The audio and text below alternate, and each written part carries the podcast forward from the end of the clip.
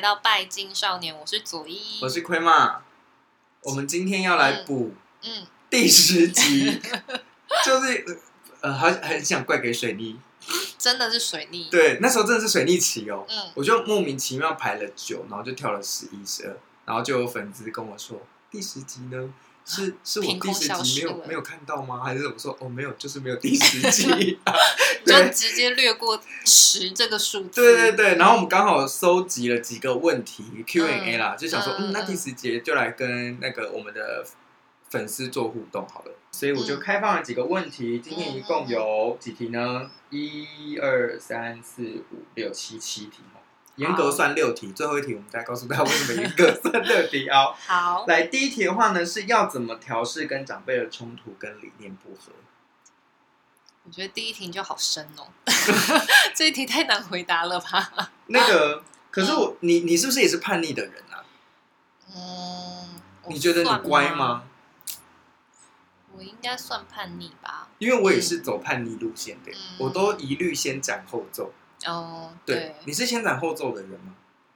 我完全没在管我爸妈，就连后奏都不用奏了。我我我其实就是蛮标准的，先斩后奏，就是先做了再说。呃，就是要出国的前一天说，哎，我明天要去哪里有，这样吗？是不会啦，但是基本上我可能到国外我才会打电话说，妈，我现在在马来西亚哦。你说你说从家里蒸发以后吗？没有啦，因为我离。离开家里很久了，我大学就不在家啦，oh. 所以我我在外面已经很久，所以我妈也是很习惯我在外面了。妈妈完全没有控制欲？就是他们也懒，还是被磨掉的。嗯，我爸妈算是很开明的人啦，我觉得他们一半是放弃了，已经管不住了。所以你们本来就比较没有理念不合的部分，因为根本没有打算要合过。我觉得家家都有本难念的经吧，对，对，一定会有的啊。你看世代差距那么大，一定会有理念不合的地方啊。问这个问题的话，我自己本身也都是用先斩后奏的方式啦。嗯、我我蛮清楚我自己想要什么的，嗯，但是我也清楚这条路一定会有很多阻挠者，嗯，对啊。哦、你说你现在从事的工作，你听到你的孩子要去做占卜师，然后可能举双手支持啊，就跟你孩子说，嗯，妈，我现在，嗯。找到我人生的志向，我要去做道士。嗯，那我会希望他做一名优秀的道士。对，你会举双手赞成说好啊，你去学。然后他就说：“妈，我今天跟你讲，我今天学了爬 爬刀梯，或者是拿一支刀就拿回家桃木剑这样。然后下班穿的制服是那种黄马褂，你知道吗？”可是我觉得我我会是一个超级开明的家长诶，如果我有小孩的话。对，嗯，你可能问他说：“哎、啊，你今天学会画什么图？这样吗？” 我个人应该是会哦，嗯，我觉得我个人会跟他讨论，因为我是学西方的，而我的小孩去当东方道士，我会想说啊，那你们那个符真的可以操纵僵尸吗？可是你举的例子是都还在我们身心灵范围里面的人，对。可是万一你的孩子是要去当一个跟我们灵性世界完全相反的，他就是一个超级理性的人，okay、然后想要去做一个股票师、股票分析师，超赞！我拿我的钱就给他，嗯、让他去操刀，但是要。嗯输了的话要还我，对，我觉得 OK，我真的是、嗯、我对于这个，因为我真的觉得行行出状元，对，我认真觉得无论你是在工地、嗯、当建筑，嗯，或者是任何的职业，即使你是 Seven 的店员，我都觉得可能行行出状元，一定的，对，千千万万不要小看这些职业的背后，对，但是我觉得真的是世代的关系，父母一定会有一种怎么样比较好。怎么样比较安稳？也是担心孩子，不想要孩子绕这么多远路吧？对对对。嗯、比如说他跟你讲了一个很荒谬的事情，然后你觉得说那好可怜啊，嗯，这根本就行不通的时候，嗯，就有可能会出现了一些可能限制啊，嗯、或者是阻挠啊，嗯，等等的状态，嗯，那这些小孩要么变懦弱，要么就直接跟你翻脸，对，直接消失，就是电视都这样演了。对对，所以我觉得如果有爸爸妈妈正在听我们的 podcast 的话，嗯，我觉得学习如何沟通，不要用强压的方式，是一个很重要的事情。对，因为你懂得真的比小孩多，嗯，所以我觉得你有更多的方法可以去诱诱导你的孩子，对他怎么样去认识真正的自己，然后发现自己。对，如果他而且那个地方如果真的是他的兴趣跟天赋的话，嗯，你挡得了一时，你挡不了一世。嗯，他之后就是会往这个方向去，因为这就是他的天赋。那假设，因为我们刚才谈论的都是天赋啊，工作方面，那万一他是感情呢？他就是跟一个爸妈他觉得不好的对象在一起呢？这样要怎么办？那嗯，真的要看那个对象是真的不好吗？嗯，还是你爸妈对他有偏见？例如爸妈觉得说、嗯、啊，那个人刺青就是烂人。很多很多传统父母会这样嘛，对，对，对，对不对？有刺青就是等于拍电对。那这件事情，我觉得你要自己去判别。嗯、那如果这个人真的是看起来很不真诚，做事情没有担当，嗯嗯，可是你要爱他爱的要死，嗯，你的父母就是担心你鬼遮眼啊。对啊。所以我觉得这是双方都要去做观察。嗯、我觉得这是可以沟通的。对。爸爸妈妈也许就会说，嗯，哎，我觉得他在处理这些事情上面，我觉得没有很成熟，你觉得呢？哦。对对，那他看起来好像不是一个很会负责任的人，你觉得呢？对，嗯，你你有什么可以反驳的吗？嗯，还是你只是想要说，我就是爱他，嗯，所以无论他多没呃没肩膀都没关系，嗯，哎，那你这句话出来的时候，我觉得父母也说，哦，好，那你就是决定要自己负责任了，哦，对不对？你你已经认清这个事实了嘛？对，即使他完全没有肩膀，但是你还是愿意负这个负这个责任，哎，那我觉得也很好，嗯嗯，对对对对对，总要。跌过跤，嗯，才知道痛。对对，所以我们回到这个问题的话，嗯、我自己其实是有呃准备了四个答案的。好，那我自己第一个的话，就是以我自己的立场啊，因为我觉得我们好像有点像，就是先斩后奏这件事情，对，完全走自己想要的，然后呃比较不会去被别人给影响。对对，但是我觉得这种人很少。真的吗？我以为大家都没有，其实这种人真的很少。真的哦，嗯，知道自己。你想想看，一堆来占卜都会说，其实我不太知道未来要做什么，或是我未来的方向，我其实我不太晓得要怎么做。嗯，对，其实很多人是困在这个思考里面的。那回到跟长辈冲突的部分的话，我觉得很重要一点哦，就是呢，你自己被掌控的东西有多少？你一定要，因为这是筹码的问题。嗯，你一定要知道这个，你比如说你被家里面的人限制这些东西，对。这些，比如说他掌管了你的金钱，嗯，掌管了你的，比如说有些人家庭观念很重，嗯、年轻人，但是他家庭观念很重，他觉得家里面就是要跟，要有爸爸妈妈，嗯，要一直在一起，嗯、不能够有任何缺憾的，嗯，可是他的爸妈对他又是非常严格控管，对，嗯，之前前一阵子不是还有 D 卡上面那个吗？爸爸妈妈。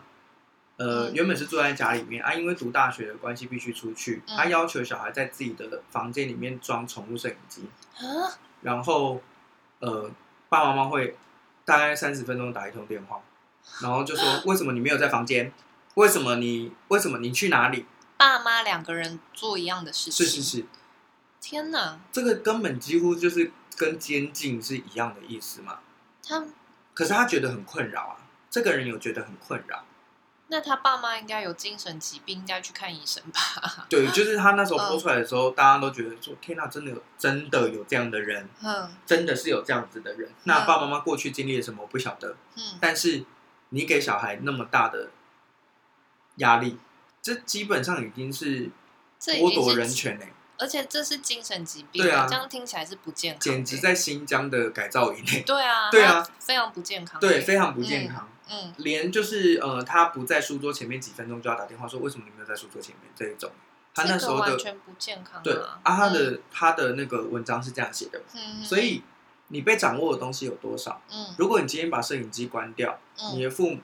你的父母停止了供应你的金钱，嗯，你可不可以克难的自己去半工半读呢？哦，对，你愿不愿意？然后你愿不愿意暂时远离你的父母？这个都是你的筹码。所以你先确定自己被掌控的东西有多少以后，嗯，你再来谈判。如果你真的必须得要这些钱，嗯，那我建议你，嗯，你先忍着，哦，因为你会老会大。对，讲一句就是真的现实一点，现实一点的，真的是这样子。嗯，没有谁一定永远是需要谁的。嗯，当然举这个例子是很极端的啦。可是我觉得这样听起来很像我们从小看那么多动画片跟电影，不是主角的设定就是他要去打怪。去干掉那个大魔王，是。可是他一开始的能力太弱了，所以他要先去认一个师傅，然后把自己的武功练好之后，练练练练练到一个等级的时候，他再回来打这个大魔王。我觉得就是这种概念啊。先去外面绕一圈，就是先把你自己的功练好，然后把你功练好之后，你再回来解决这个大魔王。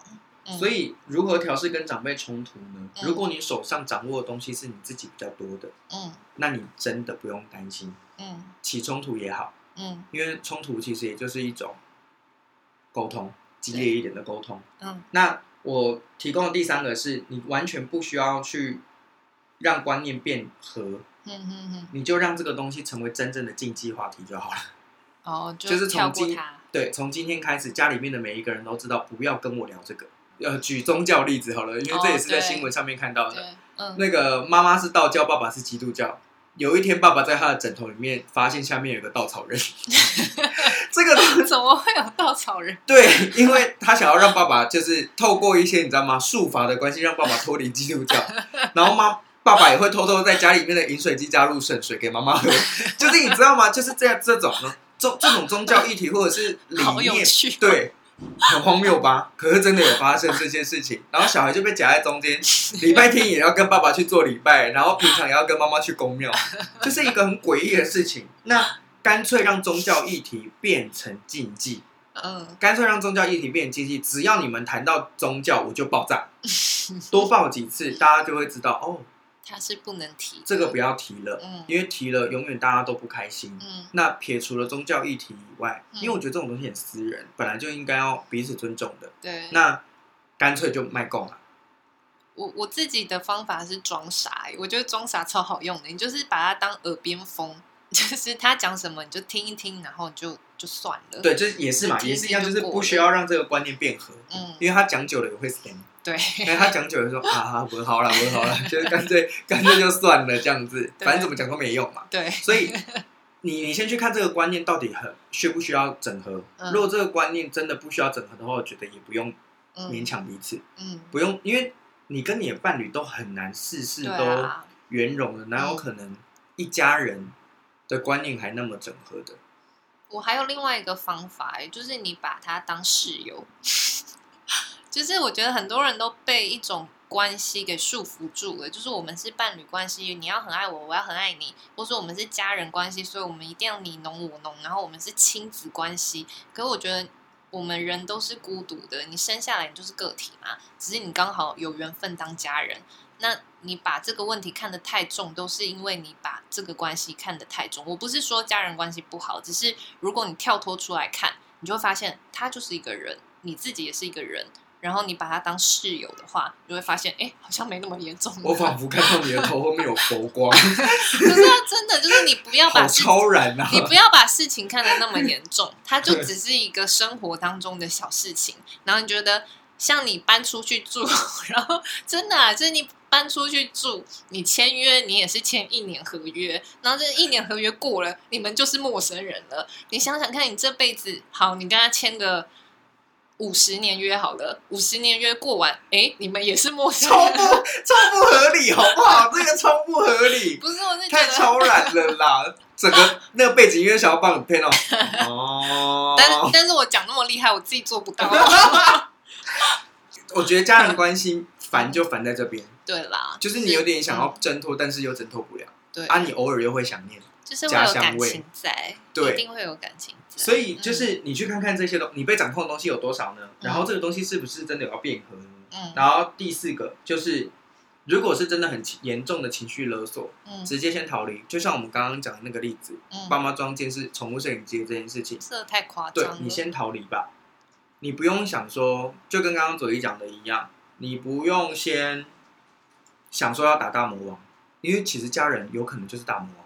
我觉得很多人的家人都是大魔王吧，嗯，不论他对你好不好啦，嗯，就是有可能是那种情情感很黏腻啊，对啊，或是那一种，对对对，嗯，这些东西都是他他就是大魔王，嗯，所以我们先出去独立，让自己绕一圈，让他们冷静，他们也会成长的，对，你就像放置游戏一样，你放在那边，他也是会自己升等的，对，也许就是因为你们现在的关系，所以让彼此都成长不了。我觉得就先逃离，嗯，然后因为你的父母一定会告诉你说，你这样不行，或者是你一定要读书。读书才是最高的宇宙富裕指导最那个最高原则，他会不断的去限制你，你不能独立，其实没办法，你那么年轻，你可以干嘛？嗯，这些都不是真的。嗯，你一定可以独立，你一定有办法可以活下去的，而且你可以活得很好。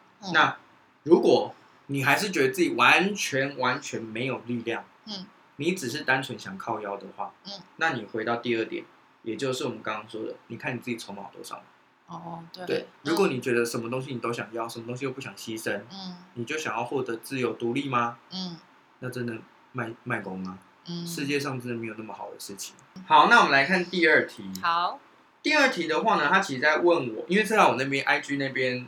提出的嘛，他说占卜师的学习心路历程没有什么瓶颈啊。嗯、我我是要讲说，我个人没有什么太多，因为你讲心路历程，应该是指说，有没有遇到什么很辛苦的事情啊，或者是什么下定决心啊？没有，我完全没有。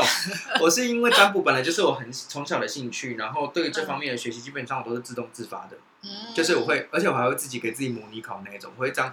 盖起书来，然后就把那一段背起来，然后再打开看看我自己有没有念错的那一种，我会觉得很有趣，跟英文单字完全不一样。对，跟英文单字完全不同。英文单字就是背到很堵烂的那一种。对，那这个是真的没有人逼我的，而且我也很喜欢帮周遭的朋友分析，所以我们也有什么很辛苦的心路历程，但瓶颈有哦。瓶颈是自我怀疑，也就是说我现在讲出来的话或做的事情到底有没有依据，对不对？那我怎么样去突破呢？就是上课。然后大量的读书，嗯，我的房间里面有五个书柜，全部都是占卜书，哇，我全部都是工具书，哎，我很少小说啊那一类的，我全部都是比如说占星书、塔罗书，都是这一类的，嗯嗯，对，我连东方的都有哦，嗯嗯嗯，就是你去看这一些东西，然后去增加自己的见识，然后另外一个就是大量的个案练习，我觉得这是最最最快速的这样子，嗯，我也想问问佐伊。嗯，心路历程我们之前有聊过了嘛？对，那你中间有遇到什么瓶颈？嗯，我其实真的也还好诶，就跟你讲的，就是我也是喜欢这件事情，我来做，所以我我就算别人看起来是瓶颈的，我也自己觉得蛮开心的。好，完蛋，我们两个都没有占有价值。对，我觉得如果你真的喜欢做这件事情的话，你就会很享受。嗯，就那困难会变挑战。对，然后你冲破了，就会觉得好有成就感。对对对对对，不然像你之前上国高中的时候，物理化学好吗？我直接放弃啊。对，可是你看你读那个芳疗的时候，那么多结构式，哦对，然后那么多化学分子，对对，可是你都记得起来。你就是嗯，所以享受这件事情的话，过程就你就会变成一种享受。所以在这边呼吁所有国高中的老师，不要再扼杀，就是大家。的那个兴趣了，可是我后来有帮这些老师想一想，就是他们也是出来讨饭吃的，对吧？可是那不能称为教育家哎，他们不是教育家，他们是公务员，他们就只是来上班领，好，他们就不是那个我要当老师的那种。我觉得他们第一天一定会有这种想法，但是第二天就没有，开始倦怠。各位同学，如果你们遇到这种老师的话，就是把他当成公务员，就是大家都来上班的。就是把家人当成室友的概念是一样的，就你过你的，我过我的。你今天佛光很普照哦，所以呢，呃，瓶颈怎么度过？我觉得就是用兴趣支撑，对不对？然后用时间支撑，嗯，那个瓶颈该过就过了，嗯，就跟瘦身一样。而且这个瓶颈有可能会变成你一个很丰富的故事，对，就是你很难突破那个点，以后你印象都会特别深刻。所以这一题大概是这样，然后第三题的话呢，是有没有遇过跑来占卜却不相信占卜的结果，一直想听他，就是一直想听到他问的问题的答案，他就有预设立场了。例如说，这个人适不适合我，他心里面想说，你一定超级适合我的，他就是我的真命天女、真命天子那种。这种人很多吧？老实讲，嗯，预设立场大家都有，嗯，但是这一种一直想要问，就是他想要听到的结果的，真的少数。呃，大家都会有预设立场，因为你来问的话，这件事情能不能成，或者是这个人可不可以结婚，这个人的感情状态，或者是呃买房啊，或者是工作事业啊，其实心里面都当然会想说，我现在做的就是最好的，大家都会这样子觉得嘛。那占卜真的是提供了另外一条路，或者是更加确定你的这个想法。诶，如果占卜出来完全跟你想的不一样，那就是给你一个提醒，你还有一些细节，嗯。要看看哦，要想想哦，嗯。这样子。我遇到的这样的客人不多，但是还是有。嗯，那这个客人我就不会接第二次。我真的还蛮我我是这种人，因为会觉得东北还车我就算了。对对，因为我真的是想要把我看到的东西告诉你啊。如果你只是想要听别人附和的话，那你需要拉拉队。对，不是有那种赞美群组嘛，加进去，然后就是可能一个哎三十分钟多少钱，里面就会有几百个人开始赞美你跟鼓励你。有这种群组？有啊有啊，就是有在收费的哦。就你被加入那个，你就先付费，然后他就会加入你那个群组，然后他们就会想尽各种办法赞美你。这好怪哦，这是什么群组？我跟你说，还真的有赚钱哦。天哪，真的是什么东西都有。对，大家很需要鼓励这样啊。那如果你要那个收费还比我便宜，所以我觉得你去找那个好了。对对对对，是真的。再下一题，这个问题很可爱哦。嗯，他说如何在茫茫人海中找到对的人？目前二十六岁，母胎单身，女生。太可爱了吧？对，我自己提供的方式是说，他是说茫茫人海中找到对的人。嗯，对的人这个东西是真的存在的吗？你觉得？这是个好问题。对，我觉得。社会，我觉得这要提到那个啦，就是你要丢一个疑问给这个社会，是社会给我们太多的框架跟想象，什么叫做对的人？对，嗯，还有成功人士，对，就是。你有时候，所以我最近很欣赏一个人，他叫什么文青哥哦，嗯、他不是都会到处去留言嘛？去什么那个时代，反正就是在 FB 很多东西他会去留言，然后留言就是一堆很好笑的东西，我无法举例，因为我现在想不起来。总之就是他会给这个社会框架一些疑问，是说什么叫做像你讲的，什么叫做成功人士，什么叫做对的人？对，嗯，所以我觉得对的人，你应该要把它转变成为就是适合我的人。嗯那什么叫做适合你的人？这个东西呢，它就有一个出路了。嗯，你觉得你的特质需要什么样的人？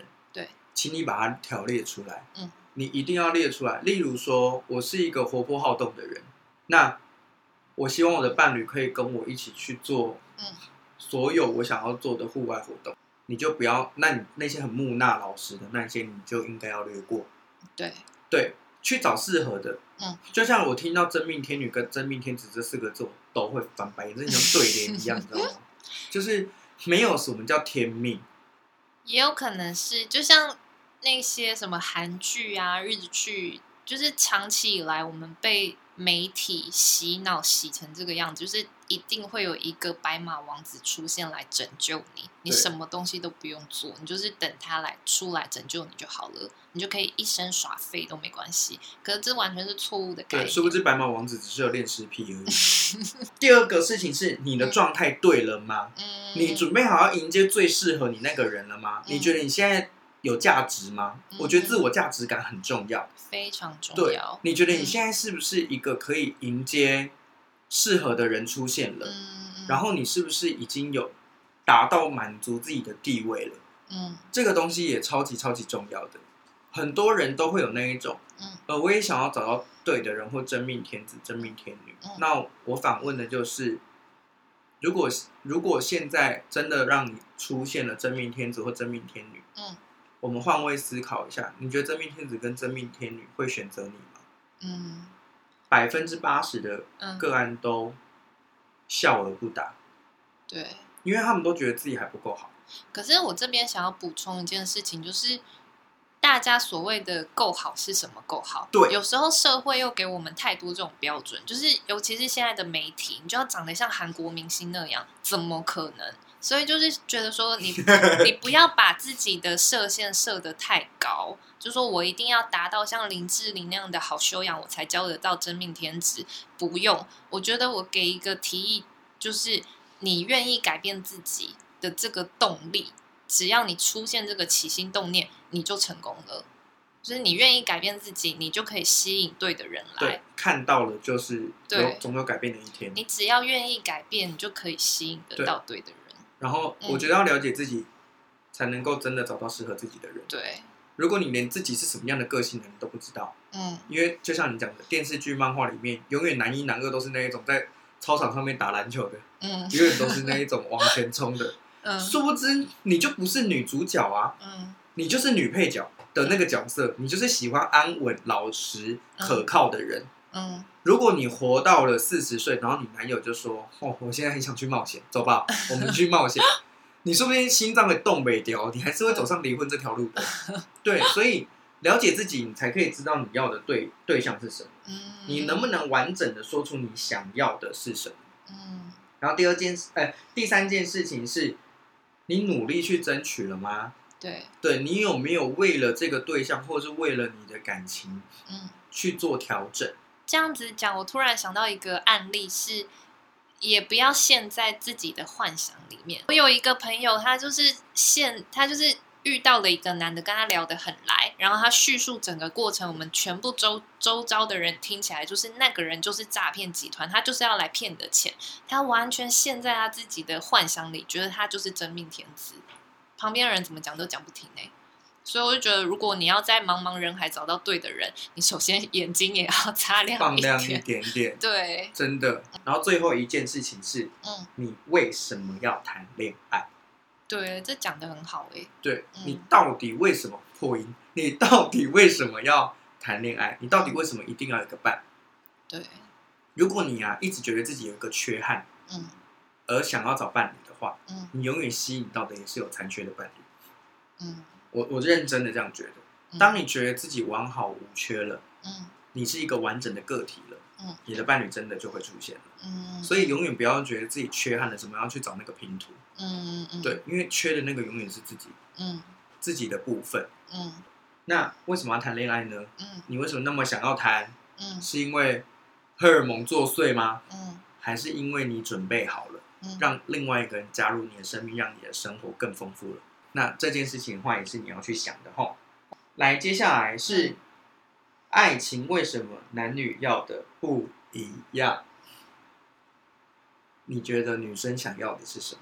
可是我觉得这个时代已经不是男女的问题了，也有可能是女女或男男。所以如果跳脱男女性别来看的话，应该是要问说，为什么伴侣跟你想的不一样，对不对？对啊，对，我想到第二点就是，嗯，这跟个性差异还有社会期待有关系。对，呃，我我觉得还是有蛮多女生是那种呃想要在家相夫教子的，还是会有，真的蛮多，有，嗯，无论他的工作做得多好。嗯，他只要一旦有了家庭，就会想要在家里面以家庭为重，对，以家庭为重。嗯，然后为什么男生都比较想要晚婚？嗯，因为现在的人，我觉得要在年轻的时候就博得社会一席之地是很困难的。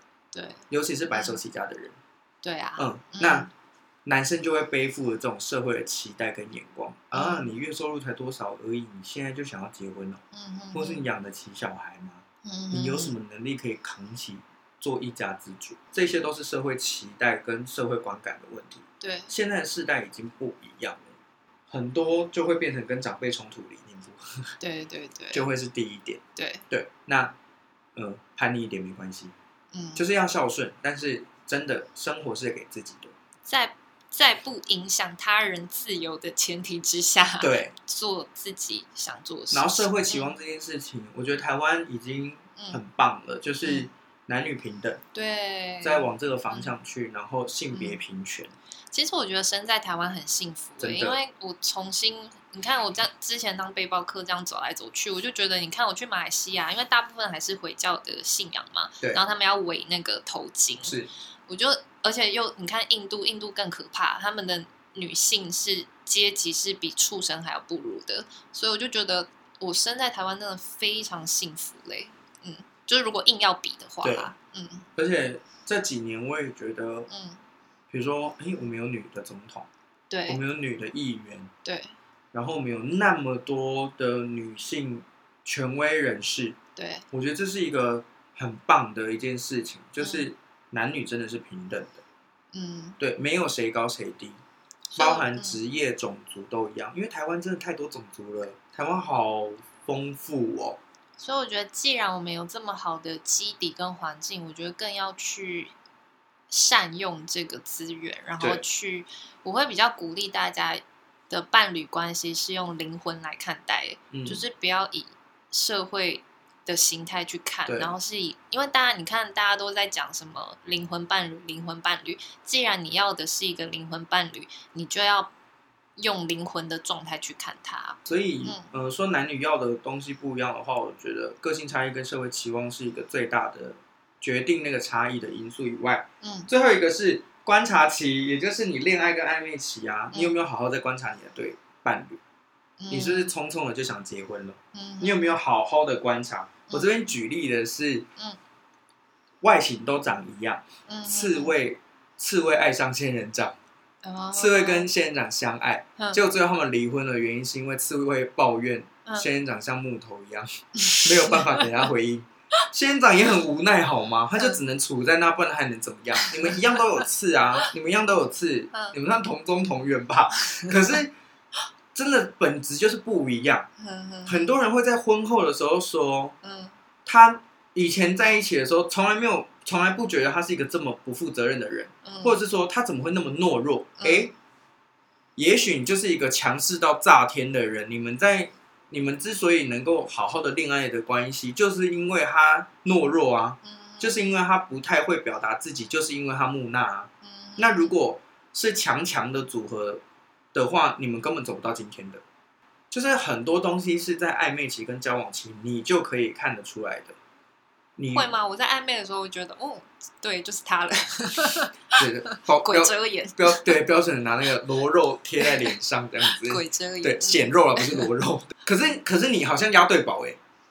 不是啊，我说我我之前很多人烂桃花，我每我每一段关系我都是这样。那你这个有没有？我是跌跌撞撞过来的。那你这个有没有好好的观察？没有啊。我是用跌倒去，你就是用抽奖的方式，对，我就请大家不要选左翼。可是我觉得很容易啊，因为我觉得谈感情就是一个没有理性的一个状态。嗯，谈感情很容易失去理智，所以你一定要把观察期放。即使你现在在正式交往了也没有关系，你一定要认真的去观察。嗯，比如说这个人有暴力倾向，哦，这个很重要。他一点点小事情就会暴躁到不行，摔东西、捶墙壁。嗯，他。结婚前、交往前捶的是墙壁，结婚后就捶你了啊！嗯，这种人你就是远离他，除非你是格斗天王，除非你自己也是格斗天王哦。那你们打起来，OK，还蛮好看的。我可以在旁边看。吗，如果是这样的话，你们都是武术高手，那我觉得没有关系。但无奈很多人就不是，所以为什么男女要的不一样呢？因为个性不同，因为社会差异，但也有可能是因为马就狗丢拉吧。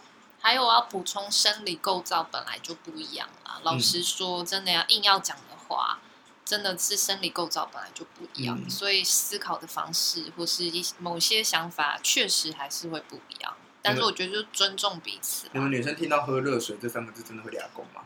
喝热水，就是他说我今天心情很烦躁嘞，嗯，然后就就会说你是生理期来嘛，就等于说啊，那就去喝热水啊。问我不准，因为我就是个另类啊。你就是 OK 是不是？你就是会主动喝热水的人。因为我我男友是个老外，他不懂喝热水的意义在哪，所以他从来不会跟我讲这件事情。那他会、嗯、那会怎么安抚你的情绪？因为我也不会跟他讲这种事情啊。你你情绪不佳，应该是也很外显的人吧？非常外显，可是我不会跟他吵这件事情啊。哦、嗯，他就是少惹你。嗯。他会闻空气吗？他不会，他是一个非常白目的人，对，蛮白目的。那应该很常吵架吧？蛮长的，可是我就是那种今天吵完，我隔天就忘记的人哦、嗯，所以我就比较还好。所以你觉得你跟你们家老外有没有男女相的不一样？一定有的、啊，一定有。他他他就是超级直男。直男的另外一个解释是不是就是白目啊？我觉得，我觉得是哦。我觉得现在的那个代替要代词好像是对，对，就不懂。可是我觉得，因为我们认识真的很久了，今年第六年，哦、然后他被我训练的开始懂一点点闻空气这件事情，有开始有一点点好转，开始闻到一些不妙的味道，会觉得闭嘴吗？所以我就觉得好啦，有进步就好。那你也蛮有耐心的。呃，就是哦，吵了非常多的。也也是走跌跌撞撞过来的 灵魂伴侣，灵魂伴侣。好，好来第六题哈，嗯、正向的诀窍是什么？嗯、然后可以应用在工作上是更好的。很多人会问我说正向思考这件事情，但是我会先问他：你觉得你是一个积极乐观的人吗？嗯，我觉得这个社会上很多人其实是靠恐惧跟压力紧张来鞭策自己的耶。嗯。对，他一定要有压力，一定得要有一些困境，他才能够往前走。如果没有困境、没有压力的话，就会待在原地。他是一个不会设立目标往前的人。听起来很像处女座会做的事情。怎么说？是吗？为什么？因为处女座不是自我要求很高、完美主义，是吗？对，他自我要求是蛮高的。嗯。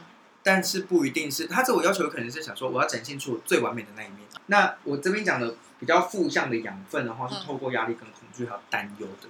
也就是时时受到惊吓，嗯，往前的。那如果是这一类型的人的话，我觉得你就不适合正向的思考，嗯，因为正向思考会有点空虚，会有点像直销的那种感觉，哦，发大财，对对，赚大钱，对，我们很美丽，我们很漂亮，我们是最棒的，嗯嗯，这听起来就很像谎言啊。可是还是有人相信哎，这个就是正向积极的类型，嗯，他很容易被就是然后偶像剧男主角。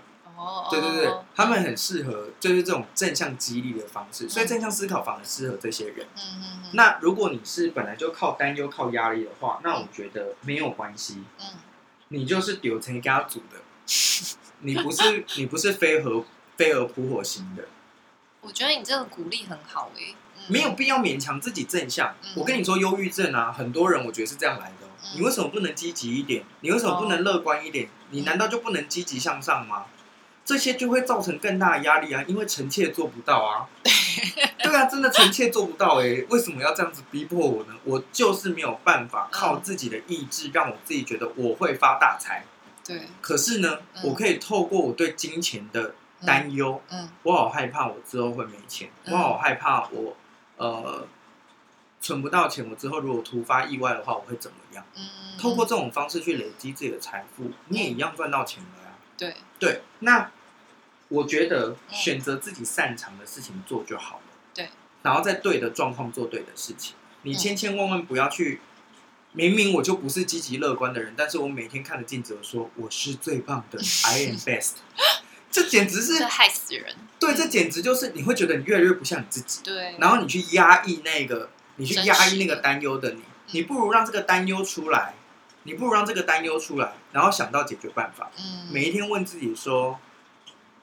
哦，我对金钱好担忧。嗯、我给自己设下的目标是我一个月要存两万块。嗯，那我就去看我这个月有没有存两万块。嗯，如果有存到两万块，靠我心安理得，我那心里就踏实了呀。对，对你透过这一种实践的方式让自己安心，远比你告诉自己真的是我我超赞，我超棒。嗯，这种很虚假的那种叫什么包装来的更好。嗯嗯嗯。那最后的话是说，你可以不要正向没有关系，但是你一定要正念。对，我觉得这个很重要。对，就是正念的话，就是不歪斜。我有我的目标，我一样想要当亿万富翁。不过，这个亿万富翁是我担忧来的，因为我觉得如果我没有一亿的话，嗯，我的生活会很没有保障。对，但是你也成为亿万富翁了。哦，那你不歪斜，有正念，有明辨是非的能力，很清楚自己的目标，嗯，那没有关系。对，放松，让自己放松，你就是明白自己。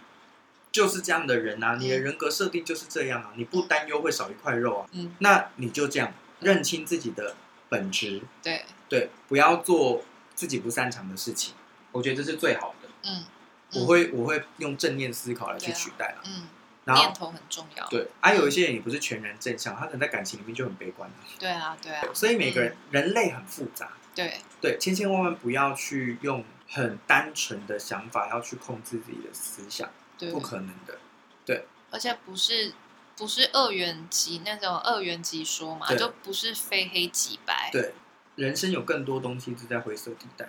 对，你要灰色地带，你这个人才会有弹性。嗯，你有弹性，你的路会更宽广的。嗯，那为什么我们会说有七题，嗯、但是实际上是六题呢？嗯，因为第七题的问题是疫情何时解封？嗯、我觉得他应该是想我，问你是是，对，我觉得他应该想我占卜啦。嗯、但是我想要告诉大家的是，嗯。